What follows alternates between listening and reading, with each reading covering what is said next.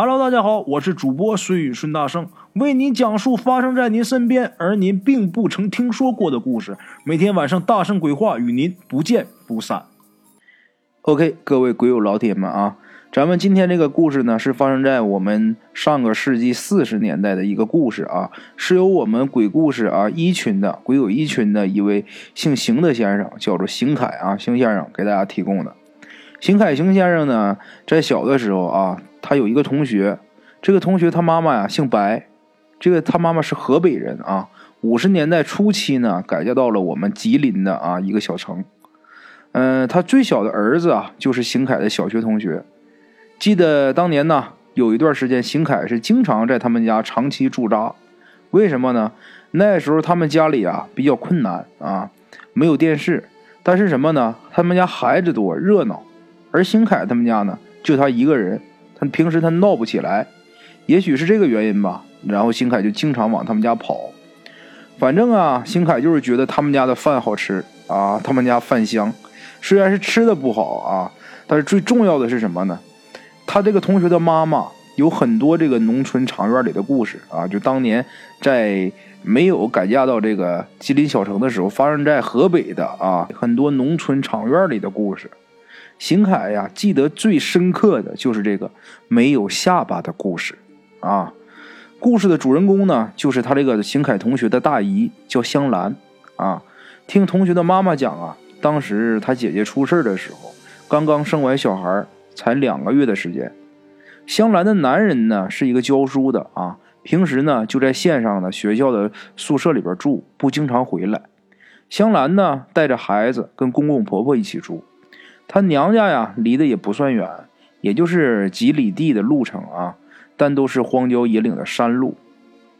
这天呢，有一天下午，天快要擦黑的时候，这个香兰抱着孩子啊，在门口喂奶的时候，突然间看见路上走过来一个人，到了他的近前呢，就问他：“哎，你是哪哪村子的？你娘家是不是姓白啊？你是他家大闺女吧？”“啊，我是啊，你是谁呀？”哎呀，我可找着你了！你还在这闲着，跟没事似的啊！你爹都快死了，你知道不？你说啥？我爹咋的了？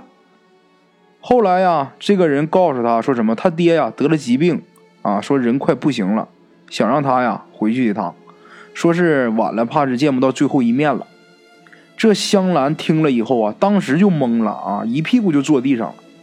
就是直接人吓懵了，愣了一会儿。等他回过神来啊，再想问问这个人怎么回事的时候，这个人已经不见了。哎，当时啊，农村也没有什么电话呀、手机呀、传呼机什么的，也都没有。那个年代，四十年代嘛，谁有个什么事呢，就只能靠着两条腿来回跑。这时候，香兰呐，心里是火烧火燎的，也不知道自己这个爹是死是活。他心想啊，他得赶紧回去看看。啊！等他把这事跟他公公婆婆说了以后，两位老人呢也是心急如焚啊。但是啊，天色呀已经快要掌灯了，这公公婆婆就劝香兰说：“等明天一早啊，你再走。”但是呢，为人儿女，此时又为人母的香兰根本就听不进去，拿上包袱啊，抱着孩子就出门了。等这个公公婆婆这老两口追出去的时候啊，这香兰都跑没影了。咱们再说这个香兰呐，因为心里边着急，火急火燎的，就一直啊低着头往前赶路，也没有注意啊这个路是通到哪儿的啊，就记着往家那个方向走。等他感到啊这个路不对的时候，已经啊到了山药里边了啊。这时天已经黑下来了，望着四周啊黑乎乎的树林，他心里啊就发毛，因为他感觉啊这个地方很陌生啊。根本就不是去自己娘家的路。这时候呢，孩子也醒了啊，被冷风这么一吹呀，哇哇就哭起来了。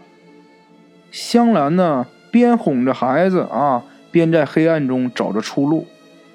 就在他几近绝望的时候啊，终于发现，在前面有那么一丝光亮，他就拼了命的往光亮处跑。亮光是越来越清晰，终于到了跟前了。原来呀，这是一个小火堆。有这么几个人呢，正围着这火堆坐着呢。他当时看到火堆啊和这些人的时候啊，香兰呐，这心里总算是踏踏实下来了。当他走到这个火堆边上的时候啊，这个人已经是筋疲力尽了。腿这一软呢，就坐在地上了，脑子里啊就是昏昏沉沉、浑浑噩噩的，连话都说不出来。他趴在这火堆边上啊，烤了一会儿火啊，这个身上啊也暖和多了，感觉有了点力气了啊。他这时候才转过头问边上的人：“大哥，这是什么地方啊？我要去哪哪哪个村子，怎么走啊？”香兰呢，一连问了几遍，啊，也没有人搭理他。他还心想：这人们怎么都不说话呢？不会都是个聋子吧？一想到这儿啊，他就啊用手拍了一下，在他左前方啊这个人的肩膀。当边上的人呢把脸转过来的时候，这个人把脸转过来的时候啊，香兰一看，我的妈呀！妈呀一声啊，差不点就没晕过去。怎么回事呢？原来前面这两个人呐，这眼睛啊都是黑乎乎的窟窿。等再仔细一看，鼻子、嘴啊也是一样，因为他的脸上根本就没有皮。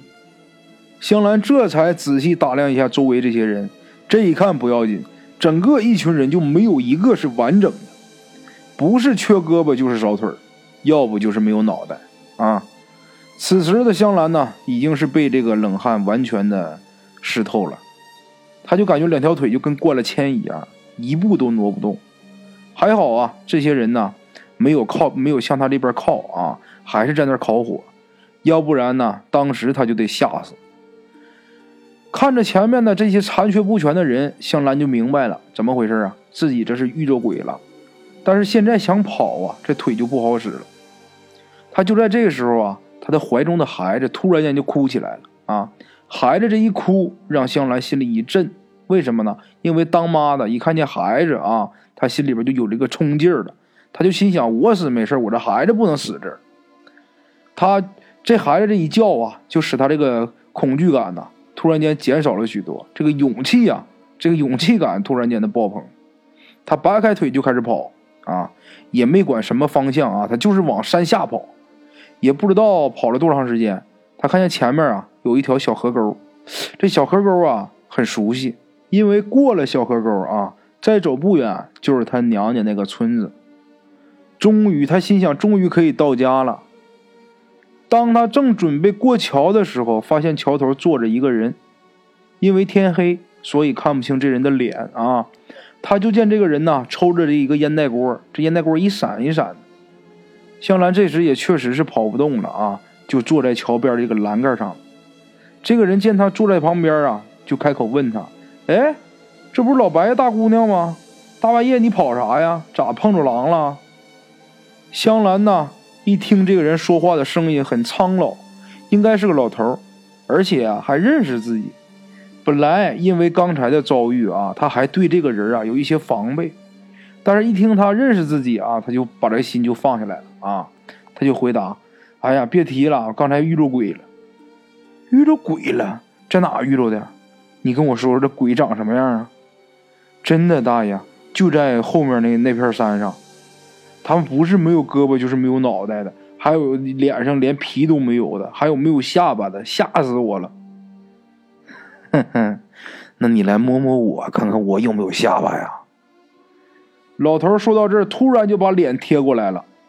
香兰当时根本没有防备啊，老头突然把一张千疮百孔的脸啊贴过来了，香兰呢吓了一哆嗦。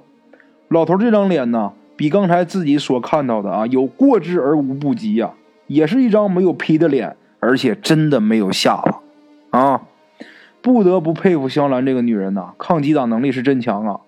就这么的，她还没吓迷糊过去，没吓晕过去，而是尖叫着啊，抱着孩子往村子里边跑。经过了这么多恐怖的遭遇啊，这个香兰终于是到了娘家。当时呢，家里人还没起来呢，她敲了半天门以后啊。她进屋了，进屋之后见到亲人以后啊，香兰才把这个事情原原本本的跟家里边人讲了一遍。他妈是越听越糊涂啊，就说你爹根本没有病啊，这不好好的吗？当他听到啊说他女儿遇鬼的时候，这个当娘的心里就是一惊，尤其是说呀他在桥头遇到那个老头的时候，他妈更是一惊，因为早先呢村里曾经有这么个老头。就整整天坐在桥头那抽烟啊，抽个烟袋锅的。但是这人呢，不久之前就死了。香兰说完以后呢，他妈当时什么都没说，也没说话，而是到他们家这个灶台呀，就把家里边所有的好吃好吃的啊都找出来了，都给做了，让他姑娘好好吃了一顿饭。在他姑娘吃饭的时候啊，他妈悄悄的啊，把他的二姑娘，也就是咱们这位呃鬼友啊，他同学的妈妈啊，把这个二姑娘叫到外面了，就跟他说呀：“你姐活见鬼了。”恐怕是躲不过去了，你一会儿等到天亮啊，去给你姐家婆家送个信儿吧。果不其然啊，鸡叫三遍，香兰呢就咽气儿了，是无疾而终。咱们今天这个故事呢，是咱们这位好朋友给提供的。这个故事是有没有依据呢？据咱们民间呢有种说法啊，鬼是没有下巴的，也没有脚后跟，没有影子的。关于这个说法，没有人去考证过啊。